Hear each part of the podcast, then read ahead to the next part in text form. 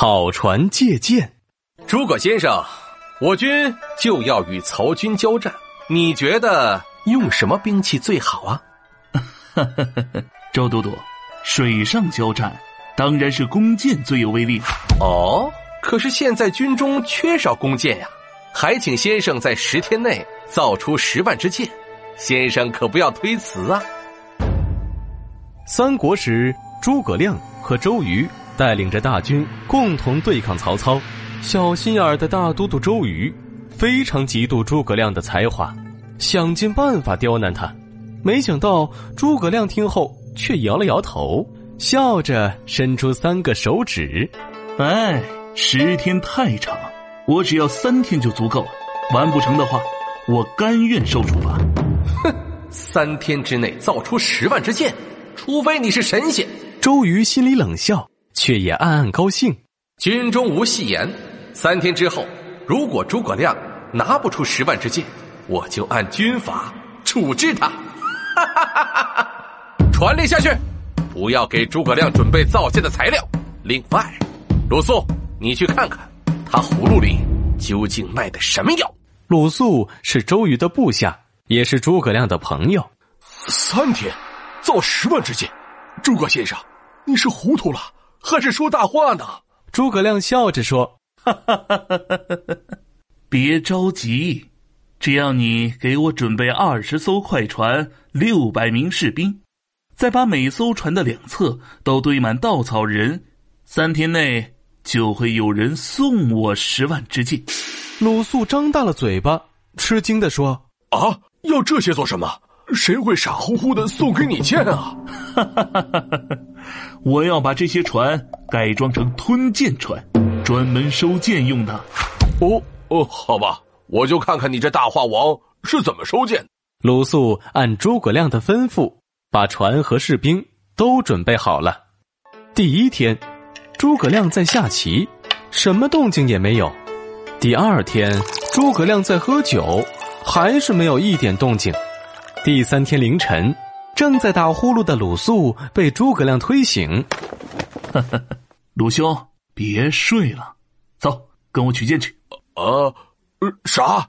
嘿，这黑灯瞎火的，到哪儿取剑啊？跟我走就是了，到地方你就知道了。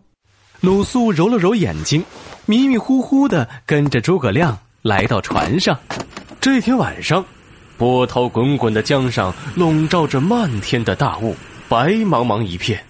诸葛亮望了望对岸的曹操的军营，下令道：“来人呐，将所有的船用长绳子连在一起，立即出发！来，鲁兄，我们就在船上喝喝酒，赏赏风景。”鲁肃满脑门子都是大问号，不知道诸葛亮葫芦里卖的是什么药。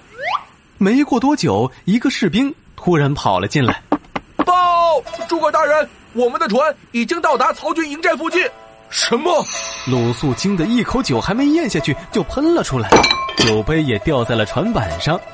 诸葛亮却镇定地说：“将所有船只并排，排成一字，再把战鼓敲起来，口号喊起来。”鲁肃紧张的浑身发抖，他急忙阻止道：“哎呀，诸葛先生，你在曹操眼皮子底下击鼓呐喊。”要是他派大军出来，我们就完蛋了呀！诸葛亮微微一笑，摇了摇鹅毛扇，说：“哈哈哈哈哈！你看，江上雾气腾腾，曹操的性格多疑，一定不会轻易出兵的。来来来，喝酒喝酒，天亮了我们就回去。冲啊！杀呀！活捉曹操！整个江面。响起了震天的战鼓声和如雷般的喊杀声。这时，睡得正香的曹操被鼓声惊醒。报，丞相，他他他大事不好！敌船趁着大雾突然来进攻。一名士兵慌慌张张的跑了进来。曹操听了，勃然大怒：“什么？竟然敢主动来进攻！真是好大的胆子！给我传令，出兵迎战！”是。士兵正要下去传令，曹操突然又喊住了他：“等等，敌方来了多少船？多少人？江上雾太大，看不清楚，只能隐约看到船上满满当当都是士兵。”嗯，曹操起身来回走了几步，眉头皱了起来。为什么只听见鼓声，却不见敌军进攻？一定有阴谋！传令，紧闭水寨大门，给我派一万名弓箭手，射退敌船。曹军的弓箭手万箭齐发，一起射向江中的船队。无数支箭好似雨点般从天而降，大多数都射在了船上的稻草人上。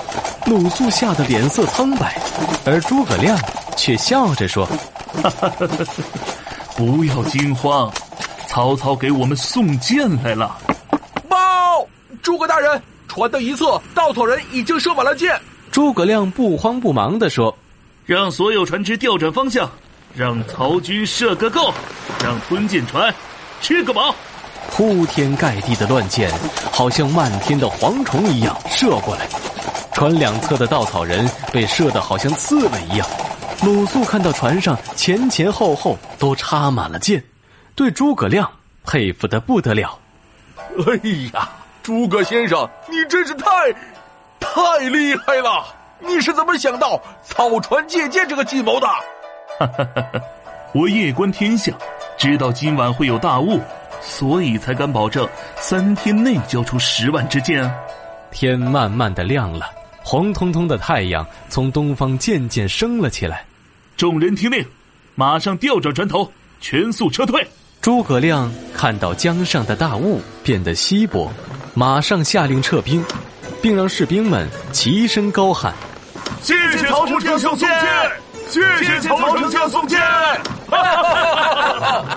船队没多久就消失在江面上，曹操眼睁睁的看着诸葛亮带着十万支箭顺流而去，肺都气炸了，大叫一声：“可恶的诸葛匹夫，中计了！还我的剑来！”当诸葛亮和鲁肃上岸时。周瑜也带兵过来了，诸葛亮笑着挥了挥鹅毛扇：“大都督，这里是十万支箭，只多不少，请验收吧。”周瑜看着江边那些密密麻麻的插满了箭的稻草船，惊呆了。啊，鲁肃，这这是怎么回事？于是鲁肃把诸葛亮草船借箭的经过讲了一遍。周瑜听后长叹一声：“唉。”诸葛先生如此机智，这巧妙的计谋，我我是真比不过呀。草船借箭这则成语出自元末明初罗贯中的《三国演义》，意思是运用智谋，凭借他人的人力或财力来达到自己的目的。